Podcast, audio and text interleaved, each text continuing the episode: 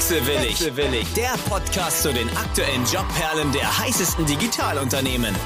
Mit Christian Lukas Elbert. Christian Lukas Elbert.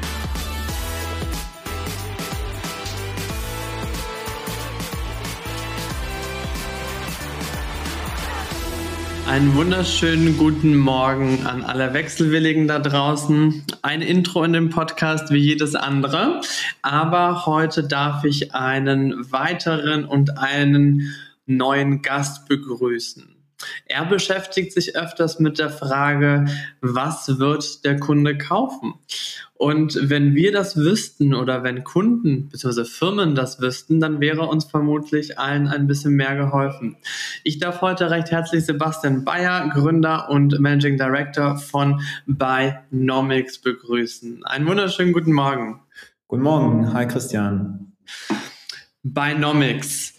Mal zur Abwechslung ein Start-up oder ein Digitalunternehmen, was nicht aus Berlin oder München kommt, sondern vielleicht aus dem neuen Startup Valley Deutschlands Köln. Man weiß es nicht. Man weiß es nicht. Man weiß es nicht. 2018 gegründet, bereits mit einem Funding in der Series A von 13 Millionen. Eine Online-Zeitung hat einmal getitelt, die fettfinanziertesten Startups, die wir auf der Watchlist haben sollten. Da war Binomics dabei. Ich bin super, also aufgeregt nicht, aber ich bin super, super interessiert. Ihr seid einer der ersten Firmen, die erstens eine AI-Komponente dabei haben und darüber hinaus Tech Dev in die Richtung gehen, hatten wir bis dato weniger. Finde ich persönlich super interessant. Hängen geblieben. Sebastian, du darfst dich sehr gerne einmal selbst vorstellen in der Kategorie hängen geblieben. Die meisten Leute entscheiden sich bewusst oder eher unbewusst für eine Reise in ein Startup oder zu gründen. Wie bist du auf den Trichter gekommen? Was müssen wir über dich und deine Reise wissen? Ja, sehr gerne. Warum wir eigentlich gegründet haben, also mein, mein Mitgründer und ich, wir kennen uns aus der Beratung. Ähm, Simon Kucher, zweitgrößte deutsche Unternehmensberatung, die vielleicht der eine oder andere kennt, fokussiert auf alles, was Revenue Management ist. Das heißt, was sehr ähnliches, was wir jetzt als Technologie machen. Also tatsächlich haben wir gegründet, weil wir gedacht haben, die Idee ist so stark, also es muss, es muss eine Software-Company sein. Das ist klar, es, ist eine, es muss eine Technologielösung sein, um die Methode, die wir ähm, uns vorgestellt haben, damals noch vorgestellt natürlich, umzusetzen. Und wir, wir sind einfach, wir haben gesagt, okay, die Idee ist so stark, wir gründen einfach. Also es war nicht so, dass wir gesagt haben, ich muss nochmal was gründen. Ne? Das ist ja auch so ein Klassiker auf eine gewisse Weise schon, dass du sagst, hier Unternehmensberater und im Big Picture addet es einfach kein Value mehr. Deshalb ähm, muss, ich, muss ich jetzt nochmal irgendwie ähm, Socken übers Internet verkaufen. So war das nicht. Also es kam erst die Idee und dann die Intention. Genau, also ich, ich meine, es war irgendwie zwingend, weil wir gedacht haben, okay, diese Idee muss das Licht der Welt erblicken und dann äh, machen wir das einfach und sind dann tatsächlich relativ naiv gestartet, was ich auch glaube, was man tun muss, um es überhaupt zu machen. So, also ich meine, ich bin von, vom Hintergrund, ich habe vorher in Physik promoviert, war eine Weile im Unternehmensberater und ich denke, da wird man eigentlich mehr Rationalität im Vorgehen erwarten, was ich mir sonst auch, glaube ich, zuschreiben würde, dass meine Entscheidungen relativ rational sind. Aber an dieser Stelle ich glaube, solche Entscheidungen müssen, müssen aus dem Bauch raus getroffen werden. Also ein bisschen wie, welche Frau man heiratet. Das muss aus dem Bauch entschieden werden. Und so war das hier auch. Also hätte man nicht vor fünf Jahren gefragt, ob du irgendwann gründen, oder vor fünf Jahren hast du ja gegründet, vor zehn Jahren gefragt, ob du gründen möchtest, hättest du die Frage noch nicht beantworten können. Nee, also ich hätte ich es ja auch nicht verneinen können. Das würde ich nicht sagen. Aber also ich, ich war auch null connected. So, also ich bin auch heute noch, also du sagst selbst, wir sind in Köln, ähm, dass Köln das neue ähm, Startup Valley wird in Deutschland oder Europa, das sehe ich noch nicht so ganz. Also das war es nicht so, dass ich irgendwie ewig auf irgendwelchen Startup-Veranstaltungen abgehangen bin oder irgendwie 20 Kumpels im VC hatte, sondern ich glaube, ich bin da mit, mit sehr, sehr wenig Vorwissen rein und ich glaube, wie gesagt, man, man, muss es auch auf eine gewisse Weise so machen. Ich glaube tatsächlich, wenn man über die Idee kommt, das ist der, der bessere Weg, als wenn man sozusagen sagt, ich will was gründen und dann schustert man sich so die Idee zusammen. Ist in der Regel ein bisschen nachhaltiger. Würdest du dich somit als der Anti-Gründer bezeichnen? Das würde, das würde ich, glaube ich, nicht machen. Ich weiß gar nicht, was das, was das überhaupt ist. Ne? Also ich glaube generell, das Konzept Startup ist eine schwierige Kategorie. Ne? Das ist ja eigentlich nur eine Kategorie von Finanzierungsmethode. So. Also ich zum Beispiel habe auf eine gewisse Weise habe ich mehr mit irgendwie einem schwäbischen Mittelständler gemeinsam als mit Gorillas. Ja, wir sind halt nur also gleich finanziert, also hoffentlich auf Dauer dann besser. Aber ich glaube, wie ich auf die Welt schaue, ist, ist viel näher am Ersteren als am Zweiteren. Ne? Also Startup ist ja eigentlich nur eine Finanzierungsform und eine Wachstumsgeschwindigkeit auf eine gewisse Weise. Aber sozusagen diese Kategorisierung ist, ist, relativ, ist relativ schwierig und es gibt halt riesige Unterschiede zwischen unterschiedlichen Startups. Wenn wir noch einmal kurz bei deiner Person bleiben. Du hast ja gerade eben gesagt, der typische Gründer ist in der Regel ein BWLer und ähm, der möchte unbedingt gründen, eher weniger von der Idee getrieben als von dem Gründungsethos itself. Ähm, du bist promovierter Physiker. Inwiefern hat dich das oder inwiefern hat dir das geholfen zu gründen? War das wirklich nur beneficial bei der Idee oder würdest du sagen, dass du als Physiker vielleicht ganz andere Ansätze in der Gründung verfolgt hast, weil die andere Sachen wichtiger sind? Also ich, ich glaube, es ist eher so eine Art, wie wir auf die Welt schauen, auch wie wir die Firma führen. Und da würde ich, würde ich auch nicht sagen, dass das zwingend ist. Ne? Also ich glaube, da, da führen viele Wege zum Ziel. Aber für uns ist es halt, also zentral an der Firma ist sozusagen ein Modell und dieses Modell muss einer wissenschaftlichen Methode gerecht werden. So, deshalb ähm, ist, ist es richtig, glaube ich, da, da mit wissenschaftlicher Methode dran zu gehen. Und eigentlich wollen wir auch so die gesamte Firma führen. Das funktioniert für uns sehr gut. Ähm, ich kann mir vorstellen, dass andere Firmen auch anders geführt werden, was auch funktioniert. Aber ich finde einfach so eine, so eine strukturiertes, sagen wir mal, evidenzbasiertes Vorgehen sehr, sehr angenehm und hilfreich. Okay. Du bist ja in dem Moment, in dem du gegründet hast, bist du vom promovierten Physiker zum Unternehmer. Ohne ein fundiertes BWL-Studium mehr oder weniger. Genau, aber das, das ist eh nutzlos. Genau. Also an der Stelle. Absolut. Hast du dir mit deinem Mitgründer quasi versucht, diese Lücken zu füllen oder kommt ihr beide aus der gleichen Richtung? Genau, also ich glaube, Ingo hat tatsächlich BWL auch studiert und Mathe. So. Ähm, und wir waren ja vorher auch in der Unternehmensberatung. Ne? Also ich, ich habe schon viele Businesspläne gesehen. Diese Sachen kann man. Ich glaube, der große Unterschied, wenn ich mir andere Gründer anschaue, wobei ich da, wie gesagt, ich nicht so voll in der Szene bin wie vielleicht andere, ich hatte keine Kontakte zu Venture Capital und irgendwie dieser ganzen Angel-Szene initial. Ne? Also ich glaube, das ist sozusagen die ersten Schritte macht das einfacher, weil du, also erstmal ist es halt viel, viel einfacher, wenn du initial Geld brauchst, mit Leuten zu sprechen, die du schon kennst, so. Und andererseits sprichst du halt viel mehr diese Sprache und so.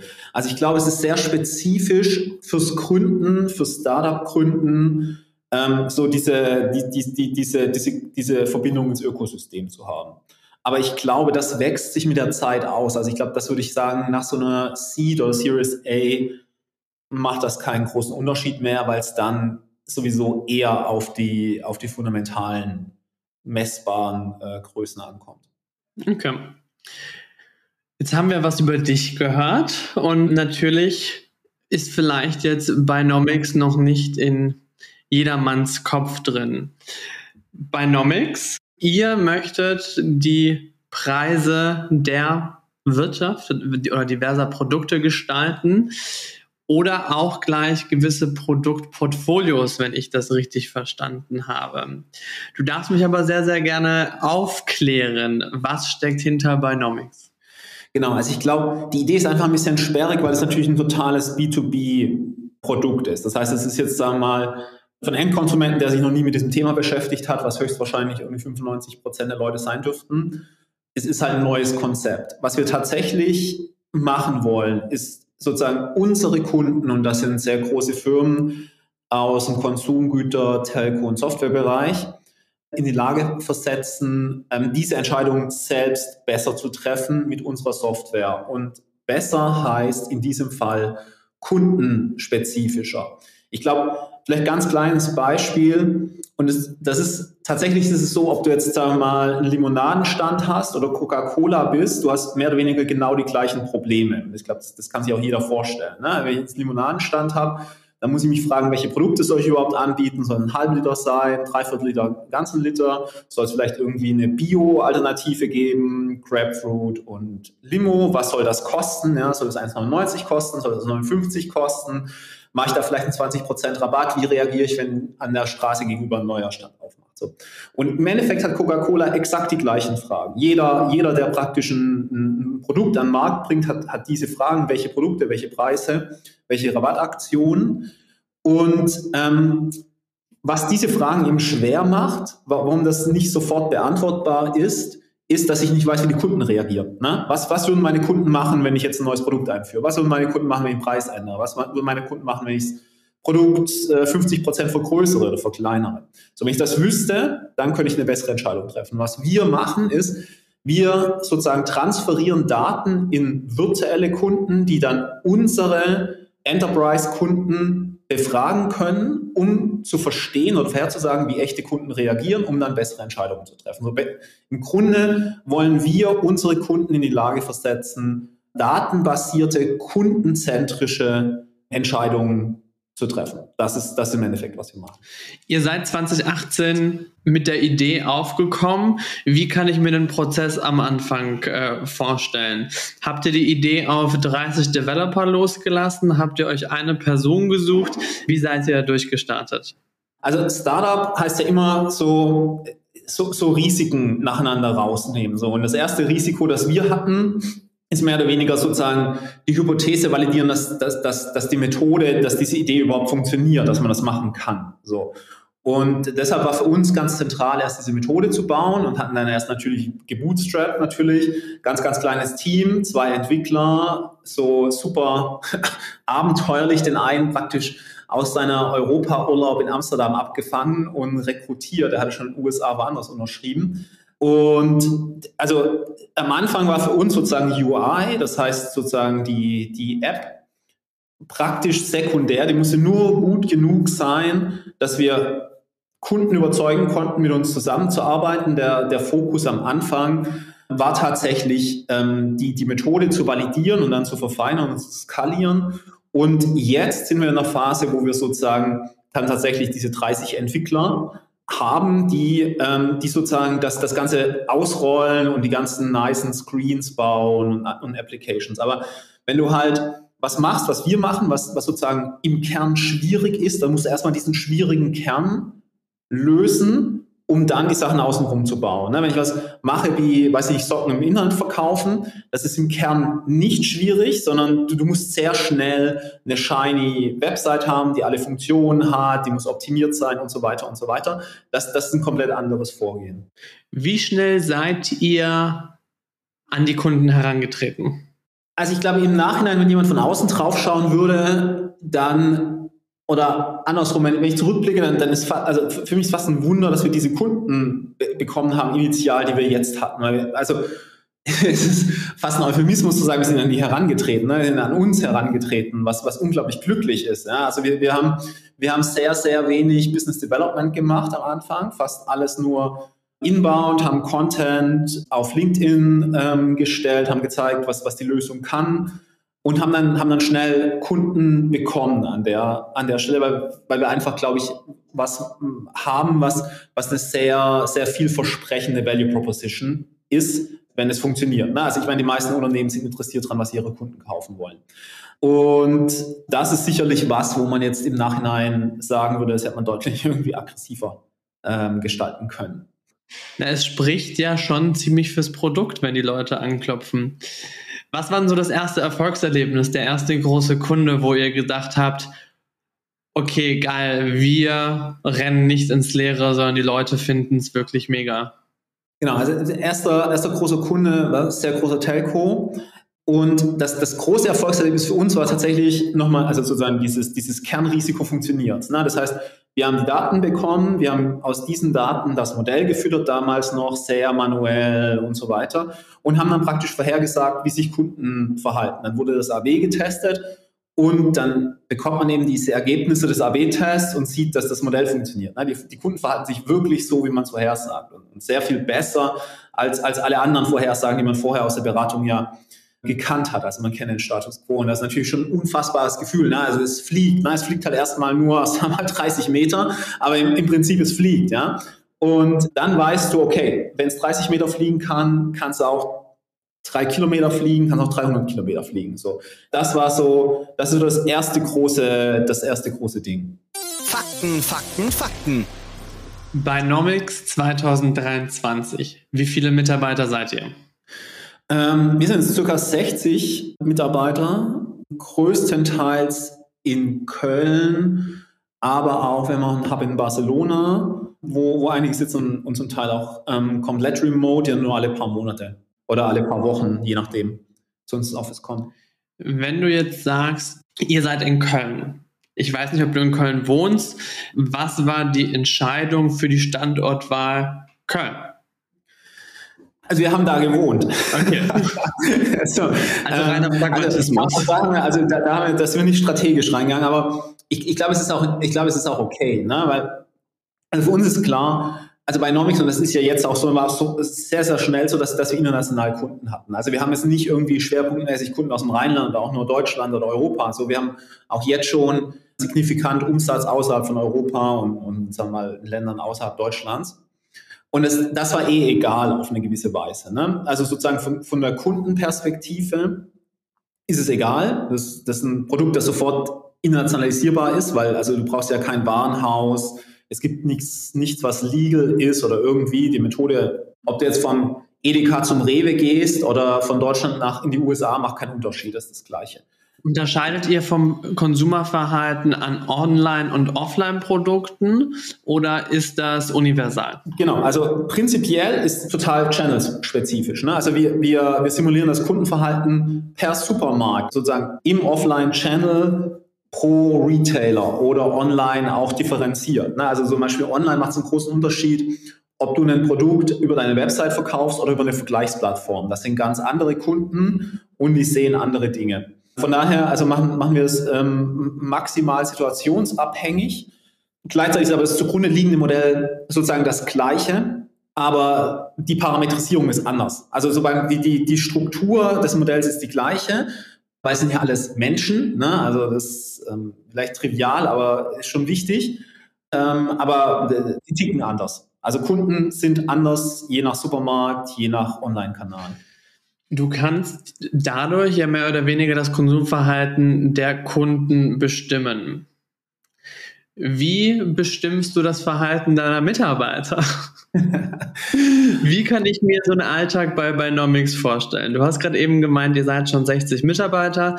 Das ist jetzt über 10, 20 Mitarbeiter hinaus. Also die familienkuschelige Art und Weise habt ihr, glaube ich, auch schon in der Vergangenheit gelassen. Jetzt kommen natürlich die ersten Prozesse, Strukturen und der Ernst des Unternehmertums. Und vor allem für euch als Neugründer oder Selbstunternehmer, was war euch wichtig? Was für eine Kultur wollt ihr gestalten oder habt ihr gestaltet? Also auch da wieder, wieder auf das Wissenschaftliche zurückgehen. Also für uns, für uns ist, glaube ich, zwei Sachen ganz, ganz entscheidend. Das eine ist Transparenz und das andere ist Ownership. Das heißt, also wir versuchen wirklich so hart wie möglich alles transparent zu machen, was transparent gemacht werden kann. By Default ist alles transparent, weil wir sehr stark daran glauben, dass sehr gute Mitarbeiter und wir versuchen eigentlich nur sehr gute Mitarbeiter zu haben. Und ich glaube, es gelingt uns auch weitestgehend, dass man die jetzt nicht mikrosteuern muss, sondern dass, dass die Leute einen Weg finden, wenn sie Transparenz haben. So, Transparenz ist, ist super wichtig und um einfach Vertrauen zu geben, dass das Ganze zu sehen, eher, eher ein bisschen zu viel, äh, sagen wir. Wenn du von Transparenz sprichst, sind, ist das Transparenz im Sinne von Entscheidungen innerhalb der Organisation oder auch solche Sachen wie eine transparente Gehaltsstruktur? Genau, also einmal ist es Entscheidungen, Ziele innerhalb der Organisation und Gehaltsstruktur ja auch so, so weit wie, wie, wie möglich. Man, man kann nicht alles transparent machen, manches aus, aus legalen Gründen, anderes, weil es tatsächlich zu kritisch ist.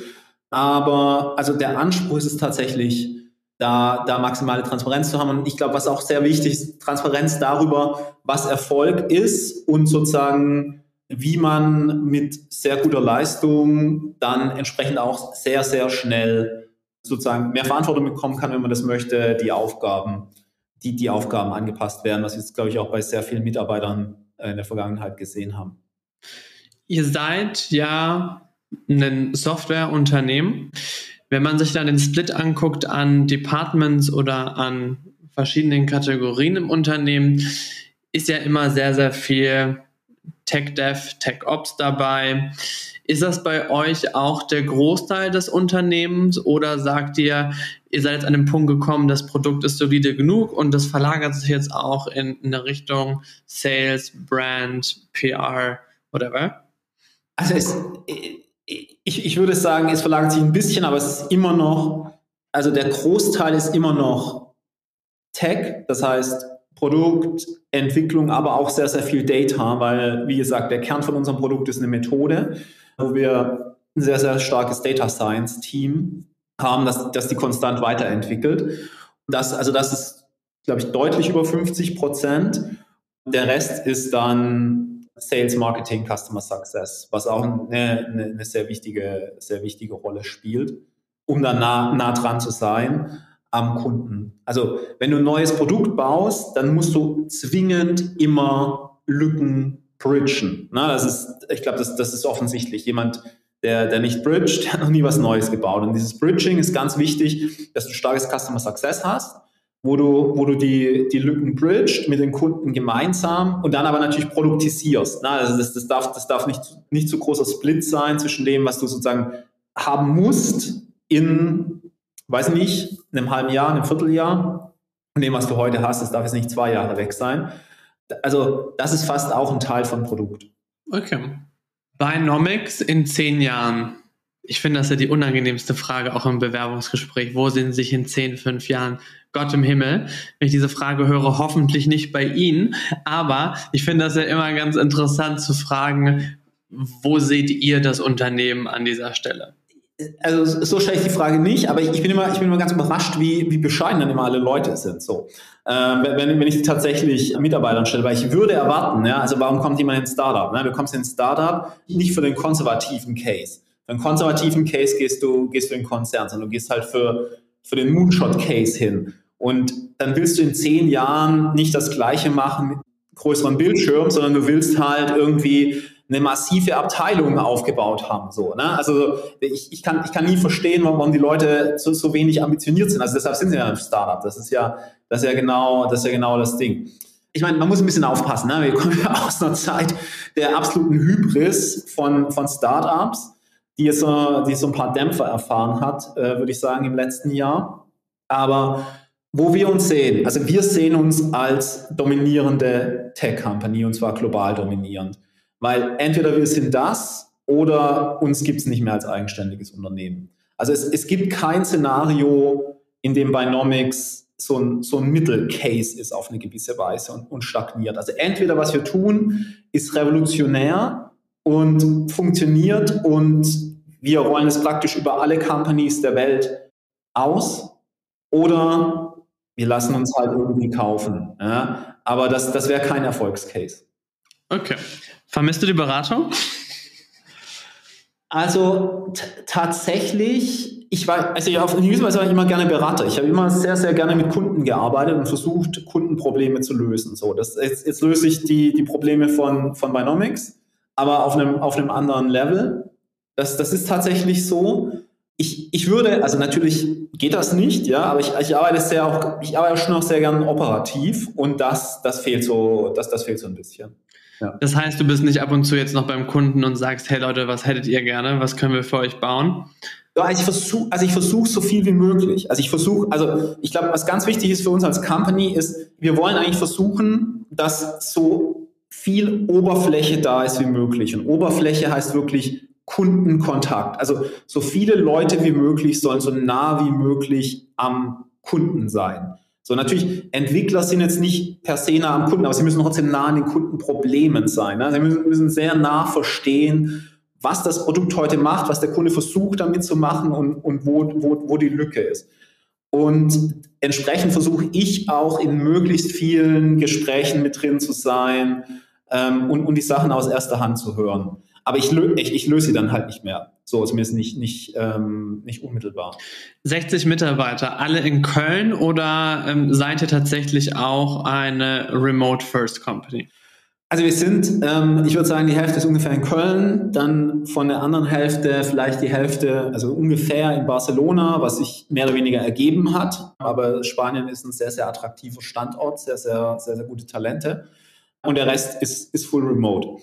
Uns ist natürlich vollkommen klar, dass wir nicht das beste Talent der Welt ausschließlich in Köln rekrutieren können. Deshalb ähm, sind wir, glaube ich, sehr gut so aufgesetzt, dass man, dass, dass man keine Nachteile erfährt, wenn man, wenn man nicht hier ist. Und ich glaube auch, die, die, der Großteil der Mitarbeiter ist in, die meiste Zeit nicht im Office, sondern arbeitet schon. Also es, wäre jetzt kein Problem, wenn ich sagen würde, hey, ich möchte für Binomics arbeiten, aber ich hocke jetzt irgendwo in äh, Paderborn oder in äh, Nagold. Auf geht's. Das ist kein Problem. Solange du, solange du irgendwie alle paar Wochen ein paar Tage nach Köln kommst, weil ich glaube, für ein paar Dinge ist es tatsächlich sehr hilfreich, hängt ein bisschen von der, von der Aufgabe ab, aber für ein paar Dinge ist es tatsächlich ganz hilfreich, wenn man mal in einem Raum gemeinsam sitzen kann und der nicht virtuell ist. Aber solange das jetzt nicht Australien ist und du halt irgendwie zwölf Stunden Zeitverschiebung hast, ist das kein Problem und haben wir auch, auch sehr erfolgreich. Würdest du sagen, jetzt nicht, wahrscheinlich nicht im nächsten Jahr, aber die Mitarbeiteranzahl verfünffacht sich, versechsfacht sich, versiebenfacht sich, ist dann auch der Sprung über den Teich vorgesehen, um irgendwie global mitzumischen? Oder sagt ihr äh, Nationalpatriotismus volle Kraft voraus? nee, also ich glaube, ähm, als Kölner gibt es ja sowieso nur Köln als patriotische Einheit, oder danach fällt, fällt es. Okay, darüber möchten wir bitte nicht sprechen. Ich komme aus Süddeutschland. ja, ich auch. Ähm, von daher ist mir das auch ein bisschen fremd. Aber also klar, ich glaube, langfristig ist, ist die USA der Zielmarkt und die Frage ist nicht, ob wir dahin gehen, sondern war nun eher kurz, kurzfristiger als langfristig. Jetzt nicht sozusagen die ganze Company, ich glaube, das ist nicht, nicht, nicht nötig und auch nicht, ähm, nicht zielführend, aber sicherlich ein, ein wichtiger Teil von Go-to-Market, das heißt ähm, Sales und Customer Success. Wir haben auch heute schon ähm, ja, signifikant Umsatz in, in USA oder Nordamerika und der, der Markt ist halt einfach super attraktiv. Ne? Also für, für das Produkt, was wir anbieten, es ist viel weniger fragmentiert als europäisch, was, was einfach diese kleinen Länder sind. Und generell haben einfach die Amerikaner wesentlich, ich würde sagen, höhere Risikobereitschaft, mit einem Startup zusammenzuarbeiten, da große Entscheidungen zu treffen, wenn sie, wenn sie von der Technologie überzeugt sind.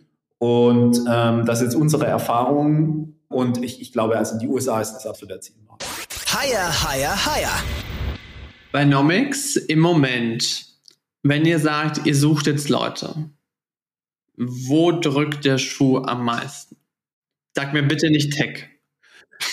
Genau, also ich meine, Tech ist, ist ja immer, ist immer die Antwort, oder ist immer eine Antwort. Ja. Das, ist, das ist ja gar keine Frage. Aber also ich glaube, aktuell ist tatsächlich Business Development, Customer Success und Produkt. So, Business Development, ich bin immer, ich bin immer sehr überrascht, wie, wie viele auch gute Leute nicht, nicht so wahnsinnig begeistert von Sales sind, weil es ist, es ist tatsächlich, es ist tatsächlich eine super spannende Rolle. Also kommt natürlich drauf an, ja. Also wenn du eine Liste mit irgendwie 500 Telefonnummern hast und die abtelefonieren musst und da was reindrücken, das, das ist, das ist uncool, aber das ist nicht so bei uns. Es ist halt. Das ist halt immer die Frage, was definierst du als Business Development? Ich meine, ich komme ja selbst aus der Richtung. Das kann ja anfangen mit, ich mache Sales, ich mache Partnerships, das kann Inbound, Outbound sein, es kann Strategic Sales sein, es kann Go-to-Market sein, es kann einfach alles sein und im Endeffekt nichts. Was ich aber glaube, super interessant an der Position, vor allem dann in Startups, dass du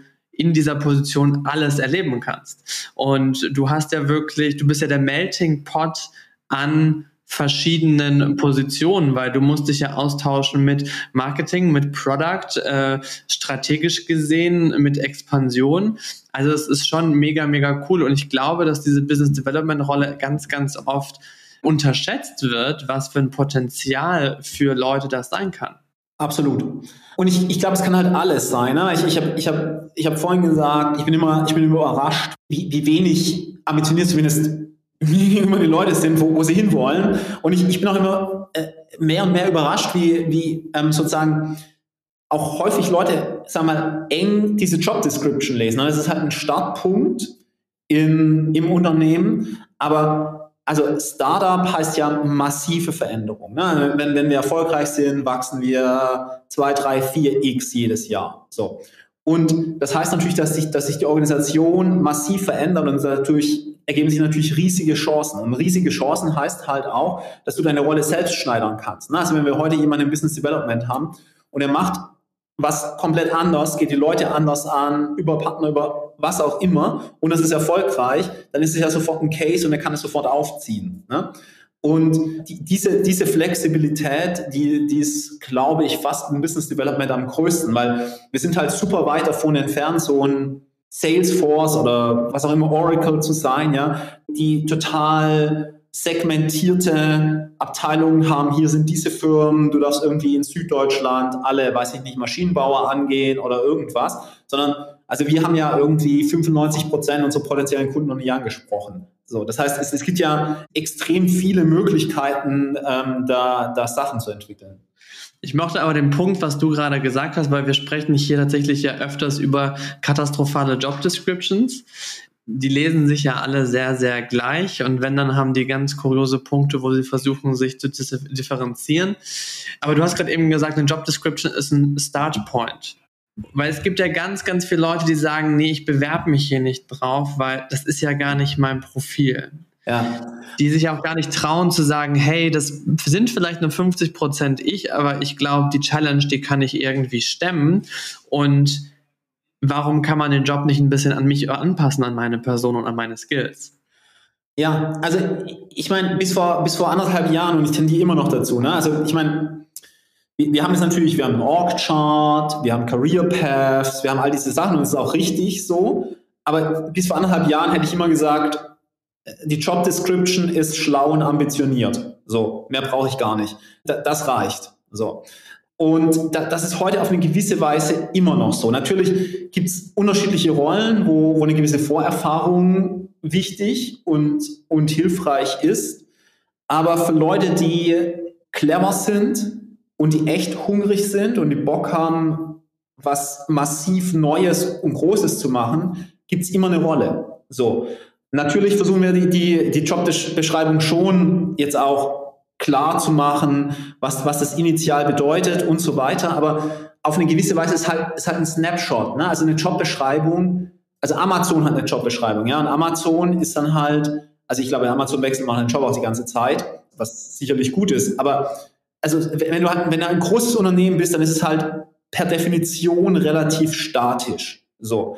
Und ein Startup ist praktisch per Definition unstatisch. Das bedeutet natürlich auch, dass, dass, sich die, dass sich die Rollen sehr häufig ändern. Und die ändern sich halt umso mehr, je ambitionierter du bist. Weil je ambitionierter du bist, desto weiter bist du oben drauf. Und obendrauf ändern sich die Sachen halt einfach stärker. So. Und da muss man Bock drauf haben. So. Und wenn man, wenn man da Bock drauf hat, dann, dann gibt es halt super viele Möglichkeiten. Also würdest du sagen, es geht nicht hundertprozentig ums Profile, sondern mehr um das Talent und die Ambitionen? Und den Rest genau. kann man dann gemeinsam, ich nenne es mal, entdecken. Genau, also das, das ist ganz klar so. Ne? Es ist, also es ist einmal deshalb so, weil wir ein Startup sind. Und es ist aber auch deshalb so, weil wir ein neues Produkt bauen. Also es gibt keinen einzigen Screen, zum Beispiel, den wir bauen, wo du sagen kannst, guck mal, so und so haben die anderen den gebaut, das machen wir jetzt nach und wir machen die Buttons grün oder so. Ne?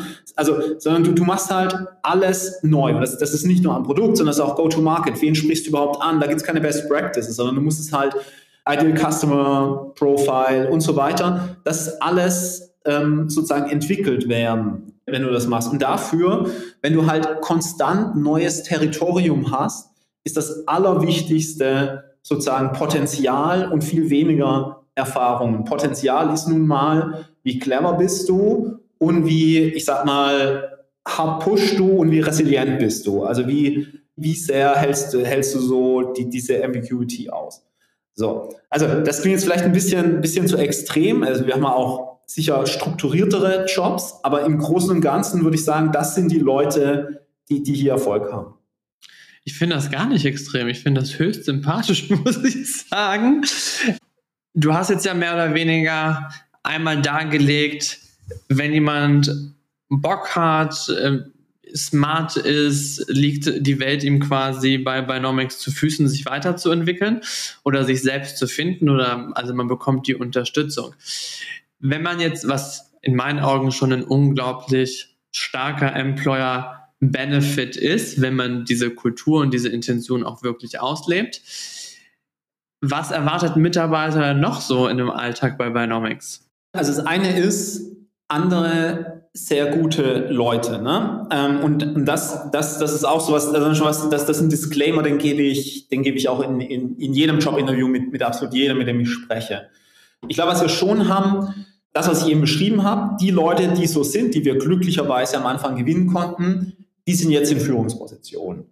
So, das bedeutet aber, die, die sehr, sehr, sehr junior zu uns gekommen sind. Das bedeutet aber, also es, es, ist halt, es ist halt eine Atmosphäre. Also ich glaube, wir haben einerseits eine super freundliche Atmosphäre, so ich extrem hilfsbereit und ich, ich würde auch sagen, praktisch gar nicht politisch. So und, und nicht, nicht Ellenbogen, sondern alle irgendwie pushen auf ein Ziel zu. Aber was natürlich auch klar sein muss in so einem Umfeld ist, du arbeitest mit smarten, wirklich auf eine gewisse Weise was getriebenen Leuten zusammen und die wollen mit anderen smarten getriebenen Leuten zusammenarbeiten. So, das ist nicht für jeden. So, das, das muss einfach klar sein. Es ist auch okay, dass es nicht für jeden ist und es ist auch total fair, das nicht zu wollen. Nur glücklich wird man halt dann, wenn wenn es einem Spaß macht, in so einem Team zu arbeiten, da große Aufgaben zu nehmen, die, die, die gut zu erledigen und dann schnell noch größere Aufgaben zu bekommen. Und das, glaube ich, zeichnet das aus. Also, es, weil, ich meine, was macht es aus, zu arbeiten faktisch mit den Kunden, aber vor allem die Kollegen. Ne? Also, was, was macht eine Company aus? Eine Company macht, beeinflusst am meisten die Kollegen, mit denen du jeden Tag zu tun hast. Und deshalb ist es wichtig zu verstehen, wie das Umfeld ist, in dem man arbeitet. Und ich meine, kundenseitig ist es tatsächlich so, dass man, glaube ich, sehr, sehr wenige Startups hat, wo man mit so Senioren Counterparts auf Kundenebene kommuniziert und so wichtige Probleme für die löst. Ne? Also das sind schon, das sind schon, oder natürlich das Produkt baut die zu lösen oder das halt Bridge oder dieses Produkt da in die, in die Organisation bringt und erklärt. Aber da, das ist natürlich auch was, was dann, was wichtig ist, dass man da echte Ownership hat und, und sich bewusst ist, dass wir ein Produkt bauen, das für unsere Kunden Probleme löst, wo es halt um sehr viele Millionen Euro geht. So. Hast du einen Kunden, wo du sagen würdest, boah, also wenn wir den signen würden, das fände ich jetzt persönlich schon ziemlich nice. Also tatsächlich, ja, natürlich. Tatsächlich haben wir, haben wir schon einige dieser Kunden gesigned, was, was, ich, was ich sehr, sehr nice finde. Also ich also es gibt, gibt eine Vielzahl an, an, Firmen, die ich gerne als Kunde hätte, die, die, die sehr attraktiv sind. Aber wir haben schon einige, würde ich sagen, der besten Firmen in den Industrien, in denen wir tätig sind, als Kunden, was, was natürlich ein gigantischer Erfolg ist und ähm, wo, wo, ich auch wahnsinnig glücklich bin und also dass das auch als, als absolute Verantwortung begreife, dass wir dieses Vertrauen bekommen haben. Aber das, das haben wir eigentlich schon gemacht. Also für, das heißt, ich würde die Frage wahrscheinlich eher so beantworten, dass, dass die Herausforderung ist, diesen Kunden konstant glücklich zu halten. So, also sozusagen dies, dieses Vertrauen äh, zu rechtfertigen, in, indem wir das Produkt entsprechend weiterbauen und, und äh, unseren Kunden damit erfolgreich machen. Deine verrückteste Startup-Story. Du bist ja jetzt kein Neugründer mehr. Ich meine, also in der Gründungswelt mit fünf Jahren bist du schon fast ein alter Hase. Ähm, da werden dir ja schon vermutlich so ein, zwei, drei Situationen über den Weg gelaufen sein, wo du dir denkst, verdammt, wo zur Hölle bin ich hier gelandet? Worauf habe ich mich eingelassen? Also ich meine, die positiven Sachen sind tatsächlich, als, als wir, als wir die, die, diese großen Deals gewonnen haben. um, um die Frage, wo zur Hölle, schon, es war, war schon irgendwie relativ krass, wie wir unseren ersten Entwickler da eingestellt haben, wo ein anderer, der Praktikum gemacht hat, den wir auch eingestellt haben, gesagt, hey, mit dem habe ich studiert, den müsst ihr irgendwie, den müsst ihr treffen. Der war auf Europa, Amerikaner, war auf Europareise, hatte schon in den USA einen Shop unterschrieben. Wir sind am Wochenende nach Amsterdam gefahren, Ingo und ich, haben ihn im Coffeeshop getroffen, drei Stunden interviewt, haben ihn überzeugt, irgendwie seinen Einstieg, ähm, ähm, ich, ich glaube, einen Monat rauszuzögern, erst noch ein Praktikum zu machen. Und während dem Praktikum haben wir überzeugt, anzufangen bei uns als Entwickler. So, das war, das war schon noch irgendwie so eine, so eine Aktion. Wir haben, glaube ich, wir haben gleich auf dem Weg dahin im Auto nachgelesen, was überhaupt ESOP ist. So, das war. Das finde ich sympathisch. Das, das, das war das eine. Und das andere, was ich glaube, das ist ein relativ hartes Learning. Ja? Also wir Prestige-Runde geraced haben, damals am Anfang ganz, ganz, ganz, ganz schwer, würde ich sagen, weil, weil wir halt wirklich eine neue Produktkategorie haben und, und überrascht waren. Also, und auf jeden Fall, da weiß ich noch, wir, wir saßen in so einem großen Meeting, das war damals in Paris, ähm, bei einem Fonds im ähm, Meetingraum, wirklich auch, glaube ich, mehrere Partner und haben das gepitcht, was, was, was wir so machen und haben das Produkt gezeigt. Und dann sagte einer, gut, aber ist das wirklich ganz neu? Macht das nicht schon jemand anders? Macht das nicht schon irgendeine Firma in den USA oder so? Und ich gesagt, nee, ist komplett neu, wir haben es vom Scratch entwickelt, niemand anders hat es. Und dann war das Meeting beendet. Ne? Also das, das war eine schlechte Antwort für die. Also wir dachten, das, das ist so eine geile Antwort, ja, wir, wir, wir entwickeln was komplett Neues, aber das exakte Gegenteil. Die, die, wollten, die, wollten, die wollten jemanden, der, der eine erfolgreiche US-Idee nach Europa bringt und hier kopiert. Das war, das war so ein hartes, hartes äh, VC-Learning. Also doch nicht so viel Risikobereitschaft, wie ihr es euch dann eigentlich erhofft hattet. Nee, also VCs, ich glaube, es gibt, gibt riesige Unterschiede, haben wir, haben wir auch festgestellt. Aber ich glaube, viele sind halt einfach Hypothesen getrieben. Ne? Im Nachhinein wird einem das auch klar, aber die, die haben halt, die denken halt, einen Markt verstanden zu haben, denken, das, das ist jetzt ein Markt und wenn der Markt ist, dann suchen sie nur noch Unternehmen. Wenn du aber sagst, wir machen einen komplett neuen Markt auf, was, was wir gesagt haben, dann addest, also dann, dann fügst du halt ein zusätzliches Layer an, an Risiko hinzu, wo dann viele, was dann viele abschreckt. Du meintest gerade eben, dass ihr natürlich äh, Klinken putzen musstet auf der Suche nach Geld. Aber äh, ihr seid dann doch bei den relativ namensstarken VCs gelandet, die Interesse an euch gefunden haben und äh, scheinbar von eurer Idee sehr überzeugt waren.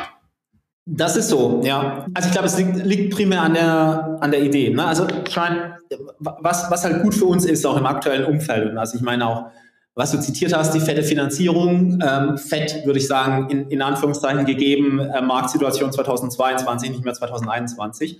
Aber in, in der aktuellen Situation, ne, wenn, äh, wir haben, wir haben, mittlerweile checken wir halt viele Boxen. Am Anfang haben wir ganz wenig Boxen gecheckt. So, wenn du, wenn du eine Pre-Seed-Runde raised, dann musst du die Box checken, kommt der irgendwie von der richtigen Uni, WHU hat er schon mal gegründet, so, spricht, spricht er die Sprache? Ist, ist ein CTO dabei? Bla, bla, bla. So, haben wir alles nicht gecheckt. So, das war das Problem am Anfang. Was uns jetzt in den jetzt ein bisschen späteren Runden, das Series A, das hat mehr, mehr Fundamentals. Ne? Wer sind die Kunden? Wie sehen die, die Cross-Margen aus? Wie sieht, wie sieht der Revenue aus? Wie sieht das Revenue Growth aus? Ist das Produkt sticky? Ist es defensible und so weiter? Das sind, das sind alles viel, viel härtere Metriken, würde ich sagen, die uns jetzt mehr zugutekommen. So, das, das, das, das ist, glaube ich, einfach der Grund, ja. Okay. Ich finde es ja schwer interessant. Vor allem, weil ich glaube, Pricing, Psychologie ist ja etwas, es ist im Endeffekt die Karotte, die uns vor der Nase äh, vorgehalten wird. Und ihr versucht das mehr oder weniger vorherzusehen. Was ist der richtige Tag, um Flug zu buchen? ja, ich meine, du sprichst die Industrie an, die am weitesten ist tatsächlich, weil die, weil die am besten ähm, diese Yield Curves kennt. So, Airline ist, ist am weitesten voraus. Aber das Problem ist halt, beziehungsweise uns, unsere Stärke ist, die Antwort ist immer it depends. So, das ist halt maximal unbefriedigend, so als, als Berater, niemand will das hören, so. Aber es ist halt sehr gut für den Algorithmus, ne? Weil it depends bedeutet immer, es hängt von unendlich vielen Variablen ab. Über welchen Supermarkt sprechen wir, welche Produktkategorie, was macht der Wettbewerber und so weiter und so weiter. Und, und Menschen hassen halt Varianz. Ja, du, du willst immer, du willst immer Cluster. Ja, du willst Customer, du willst Customer-Segmente und so weiter. Ne? Aber ein Computer braucht das halt nicht. Computer lieben Varianz, weil aus Varianz kannst du halt was rauslesen. Und das ist im Grunde das, das, was wir, das, was wir machen. Das ist, das ist die Stärke. Wir nähern uns jetzt langsam dem Ende zu. Ich habe aber tatsächlich noch zwei Fragen. Uns ist ja in den letzten Wochen so ein Chatbot um die Ecke gekommen, den ja alle nutzen. Okay, nicht alle, aber viele Leute nutzen ihn tatsächlich für diverse Zwecke. Was uns natürlich zeigt, KI ist auf dem Vormarsch und ist very, very usable und vor allem scheinbar auch zugänglicher, als wir es uns vermutlich alle erträumt haben. Sagt ihr, geil, das ebnet uns den Weg oder könnte potenziell auch ein Risiko für uns werden? Genau, also ich glaube, was für uns sozusagen in, in Sachen Defensibility ein großer Vorteil ist, ist mit unseren Daten ist, ist ein Modell sehr, sehr schwer zu trainieren. So, also du kannst kein, du kannst kein generisches Modell wie neuronales Netzwerk an den Daten, mit denen wir arbeiten, trainieren, weil du nicht sagen kannst, was Erfolg ist. Also ganz einfach gesprochen, Hunde- oder Katzenbilder oder was weiß ich, Schach. Ja, das ist relativ einfach, weil du kannst halt sagen, das war richtig, das ist ein Hunde- oder Katzenbild oder das, das, das war falsch oder Schach, du hast gewonnen oder hast nicht gewonnen. Das kannst du in unserem Fall nicht sagen. So. Das heißt, du brauchst, du brauchst praktisch ein a priori Modell, das erstmal zugrunde liegt, dass du dann trainierst und das, das, das, was wir entwickelt haben. Von daher mache ich mir sozusagen als, aus Konkurrenzsicht an dieser Stelle keine Sorgen. Also generell finde ich, glaube ich, die Tendenz sehr gut. Ich, ich glaube, das würde ich mir nicht anmaßen. Ich, ich gehe davon aus, dass das sicherlich massive Auswirkungen auf die Gesellschaft haben wird. Also nicht in so einem Skynet-Szenario, aber sicherlich in einem, wie eine Gesellschaft strukturiert ist, welche, welche Jobs es noch geben wird und welche nicht. Und da weiß ich jetzt gar nicht, da, da bin ich nicht fähig, das, das einzuschätzen. Also es ist faszinierend, aber ob es ähm, faszinierend cool oder faszinierend ähm, beängstigend ist, das, das, würde ich, das würde ich mir nicht zutrauen einzuschätzen. Ich bin gespannt, in welche Richtung es gehen wird. Closing Wisdom. Für alle Wechselwilligen da draußen, wenn ihr Teil, Part of Future of Revenue Management werden möchtet, würde ich mal sagen, slidet ihr mal einmal auf Binomics.com Careers. Ich sehe einen ganzen Blumenstrauß an verschiedenen Positionen in verschiedenen Departments, an verschiedenen Locations. Da gibt es auch tolle Filter über Remote und Hybrid. Also ich glaube, da kann man sehr, sehr flexibel sein. Ich persönlich bin mal wieder angetan, wie von allen meinen Gästen. Ich kann leider nicht überall arbeiten. Wird ein bisschen schwierig. Ansonsten freut es mich sehr, dass du Zeit gefunden hast, Sebastian. Ich entlasse dich gleich mit einer letzten Frage. Du warst Berater, nun bist du Gründer. Wenn alles andere egal wäre, wo würden wir dich heute arbeiten sehen? Hier, also absolut. Das ist die falsche Antwort. Das will ich nicht hören. Ähm, also ich glaube, wenn, ich mir ein bisschen mehr, bisschen mehr ähm, bisschen jünger angefangen hätte, ein bisschen mehr Talent hätte, wäre ich gern Profi-Triathlet. Aber ähm, danach kommt, kommt dann Binomics Gründer. Okay. Es ist noch nicht zu spät. Wenn du dich jetzt aufs Rad schmeißt, wird es vielleicht noch was. der Zug ist abgefahren. Ende Gelände. Sebastian, vielen, vielen lieben Dank für deine Zeit. Danke an alle Zuhörer da draußen. Wir hören uns nächste Woche mit spannenden Job Opportunities. Schaut einmal vorbei auf all unseren Social-Kanälen, hinterlasst uns sehr gerne fünf Sterne und spitzt eure Bleistifte an und schickt eure Bewerbung einmal an Binomics. Danke, Sebastian. Vielen Dank, Christian. Danke dir. Ciao.